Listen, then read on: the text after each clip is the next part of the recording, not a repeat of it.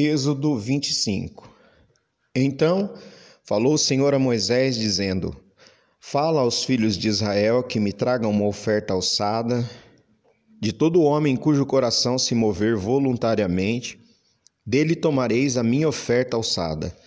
E esta é a oferta alçada que tomareis deles: ouro e prata e cobre, e pano azul, e púrpura, e carmesim, e linho fino, e pelos de cabras, e peles de carneiros, tintas de vermelho, e peles de texugos, e madeira de cetim, e azeite para a luz, especiarias para o óleo da unção, e especiarias para o incenso, e pedras sardônicas, e pedras de engaste para o éfode e para o peitoral.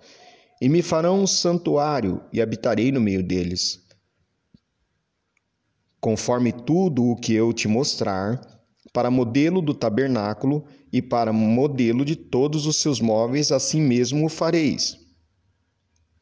Também farão uma arca de madeira de cetim, o seu comprimento será de dois côvados e meio, e a sua largura de um côvado e meio, e de um côvado e meio a sua altura.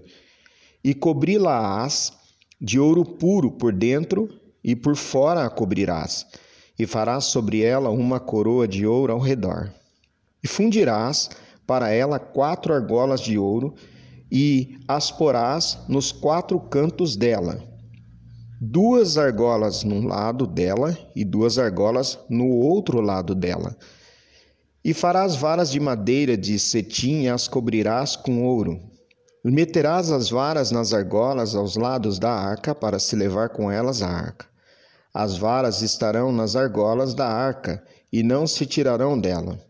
Depois porás na arca o testemunho que eu te darei.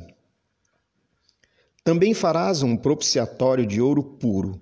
O seu comprimento será de dois côvados e meio, e a sua largura de um côvado e meio. Farás também dois querubins de ouro, de ouro batido os farás nas duas extremidades do propiciatório. Farás um querubim na extremidade de uma parte e outro querubim na extremidade da outra parte. De uma só peça, com o propiciatório fareis os querubins nas duas extremidades dele. Os querubins estenderão as suas asas por cima, cobrindo com as suas asas o propiciatório. As faces deles, uma de frente da outra. As faces dos querubins estarão voltadas para o propiciatório e porás o propiciatório em cima da arca, depois que houver exposto na arca o testemunho que eu te darei. E ali virei a ti e falarei contigo de cima do propiciatório, do meio dos dois querubins que estão sobre a arca do testemunho, tudo o que eu te ordenar para os filhos de Israel. Também farás uma mesa de madeira de cetim, o seu comprimento será de dois côvados, e a sua largura de um côvado, e a sua altura de um côvado e meio. E cobri-la-ás com ouro puro, também lhe farás uma coroa de ouro ao redor. Também lhe farás uma moldura ao redor da largura de uma mão, e lhe farás uma coroa de ouro ao redor da moldura. Também lhe farás quatro argolas de ouro, e porás as argolas nos quatro cantos que estão nos seus quatro pés. De fronte da moldura estarão as argolas, como lugares para os varais para se levar à mesa. Farás, pois, estes varais de madeira, de cetim, e cobri-los-ás com ouro, e levar-se-á com eles à mesa. Também farás os seus pratos, e as suas colheres, e as suas cobertas, e as suas tigelas, com que se hão de cobrir de ouro puro os farás.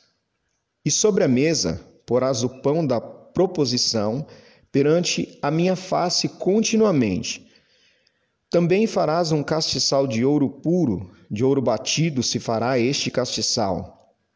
O seu pé, as suas canas, as suas copas, as suas maçãs e as suas flores serão do mesmo.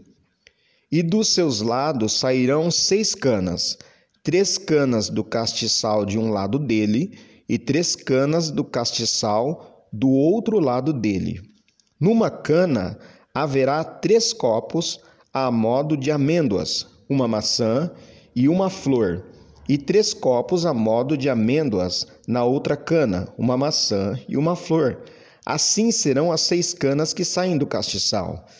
Mas no castiçal mesmo haverá quatro copos a modo de amêndoas, com suas maçãs e com suas flores, e uma maçã debaixo de duas canas que saem dele, e ainda uma maçã debaixo de duas outras canas que saem dele e ainda mais uma maçã debaixo de duas outras canas que saem dele. Assim se fará com as seis canas que saem do castiçal. As suas maçãs e as suas canas serão do mesmo. Tudo será de uma só peça, obra batida de ouro puro. Também lhe farás sete lâmpadas, as quais se acenderão para alumiar defronte dele. Os seus espevitadores e os seus apagadores serão de ouro puro.